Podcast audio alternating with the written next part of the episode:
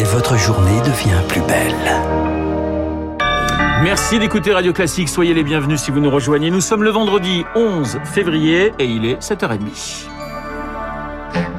La matinale de Radio Classique avec Renaud Blanc. Et avec Charles Bonner pour le journal. Bonjour Charles. Bonjour Renaud, bonjour à tous. À la une ce matin, la transition énergétique au cœur de la campagne présidentielle. Emmanuel Macron mise sur l'atome, le vent et le soleil. Les trois ingrédients au cœur des annonces hier du chef de l'État à Belfort. Moins d'éoliennes sur Terre, mais plus en mer, également plus de solaire et surtout plus de nucléaire. Six nouveaux EPR vont sortir de terre, huit en option à l'horizon 2050. Emmanuel Macron insiste sur le temps long et sur deux termes, victoire fort, réindustrialisation industrialisation et souveraineté économique. C'est pour Emmanuel Macron le choix du siècle. Faire en 30 ans de la France le premier grand pays du monde à sortir de la dépendance aux énergies fossiles. Nous devrons être en mesure de produire jusqu'à 60% d'électricité en plus. Dans son discours éloge à l'industrie et au temps long, le président annonce la renaissance du nucléaire français. La pandémie est passée par là et un thème s'est imposé dans le débat politique français. Je prends ici un engagement celui de ne pas refaire les erreurs commises depuis 20 ans et de retrouver notre souveraineté industrielle. 6 à 14 EPR pourraient pousser d'ici à 2050. S'ajoutent aussi des appels à projets pour des mini-réacteurs. Développement aussi des énergies renouvelables. La priorité est donnée au solaire, puis à l'éolien en mer. Une cinquantaine de parcs dans les trois prochaines décennies, avec toujours le même objectif. Les usines du Havre, de Saint-Nazaire, de Cherbourg permettront de fournir tous les équipements nécessaires pour que ces choix forts soient accompagnés de création d'emplois partout sur notre territoire. Pour y parvenir, un mot est lâché, planification. Emmanuel Macron promet une concertation du public et un projet de loi débattu en 2023. Une feuille de route donc suspendue à sa réélection. Victoire fort, hein. un projet donc ambitieux et coûteux, 50 milliards d'euros rien que pour les six premières centrales, une facture que devra payer EDF et donc l'État et donc le contribuable. Explication de Jacques Percebois, professeur d'économie et spécialiste des énergies à l'Université de Montpellier. C'est grosso modo 8 à 9 milliards d'euros par réacteur. Il faut savoir quand même que ce sera étalé dans le temps. Plusieurs solutions sont possibles. La première, c'est l'État, en quelque sorte, recapitalise l'entreprise EDF. Mais on peut trouver d'autres solutions. Un système de contrat pour différence où l'entreprise s'endette, mais a une garantie que le tarif euh, auquel l'électricité sera vendue est un tarif qui permettra de récupérer la mise. EDF s'endette pour financer un programme. L'endettement étant échelonné dans le temps, il y aura une augmentation des tarifs, mais cette augmentation sera progressive. De toute façon, la règle, c'est que c'est bien le consommateur qui profite du service qui doit payer. C'est donc l'esquisse d'un programme pour un président pas encore candidat. L'insoumis Jean-Luc Mélenchon, hostile au nucléaire, se dit quant à lui prêt à soumettre la question au référendum. Charles, la campagne présidentielle à l'heure des ralliements et des défections. Stéphane Ravier annonce quitter les instances du Rassemblement national. En cause, le parrainage accordé par une élue RN de la ville à Éric Zemmour. Stéphane Ravier, le seul sénateur du parti, pourrait annoncer son soutien au candidat de reconquête dans les prochains jours. De son côté, Marine Le Pen trace sa route. Elle présente ce matin ses propositions en matière de défense depuis Toulon.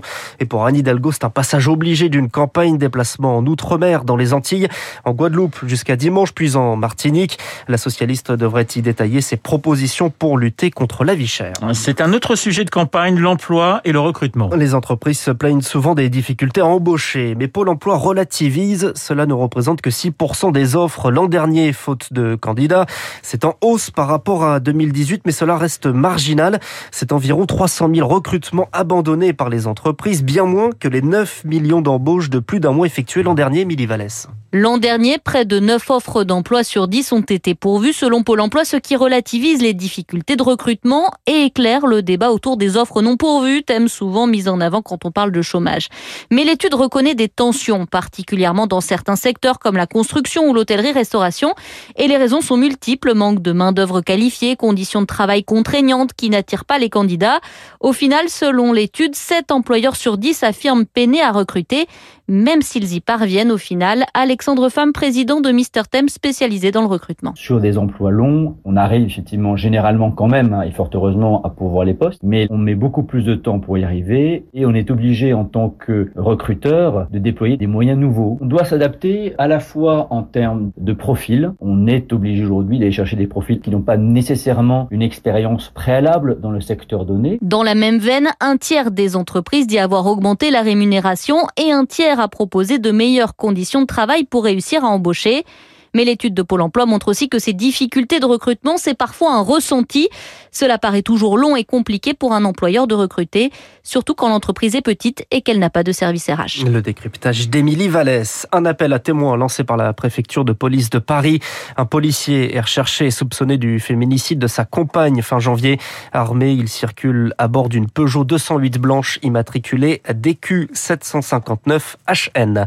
Une enquête ouverte après la mort d'un Français ce mardi au Bénin, tué dans un attentat selon le parquet national antiterroriste.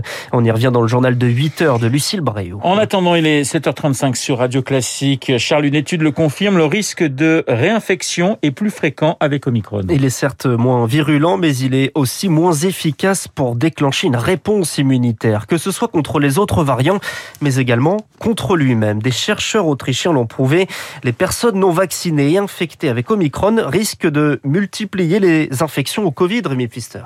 Sans vaccination, avec Omicron, la protection obtenue contre une réinfection ne serait que de 19%, un chiffre qui était pourtant de 90% avec le variant Delta. En fait, la stimulation immunitaire serait moindre car la maladie est moins grave. Le virus reste plus en surface dans le nez, la gorge et descend rarement jusque dans les poumons. Mais qui dit stimulation faible dit également protection moindre pour l'avenir.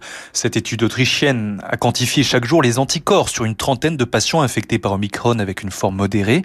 35 jours après, il n'y en avait plus aucun chez les patients. De quoi relativiser la perspective de tabler sur une immunité naturelle, notamment chez les 5-11 ans massivement infectés par Omicron et très peu vaccinés en France.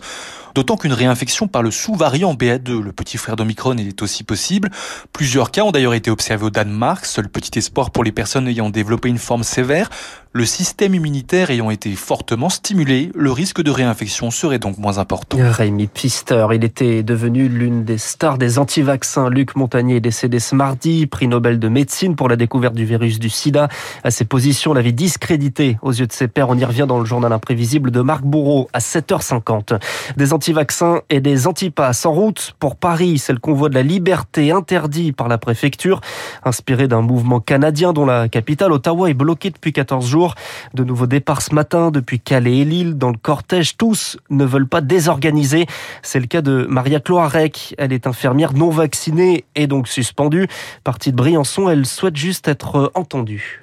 Nous n'avons aucunement l'intention de bloquer quoi que ce soit ou de rentrer dans la capitale, du moins pour Convoy France. Euh, nous souhaitons faire un pique-nique sur le samedi. C'est une démonstration de force pacifique et nous aimerions bien rencontrer nos élus pour débattre. Bien sûr, il y a une pandémie, il a fallu prendre des mesures. Maintenant, il est peut-être temps de demander certains comptes. Je suis infirmière et je ne peux plus travailler depuis le 17 euh, septembre. Également cité comme destination la ville de Bruxelles où siègent les institutions européennes interdit aussi les convois de la liberté.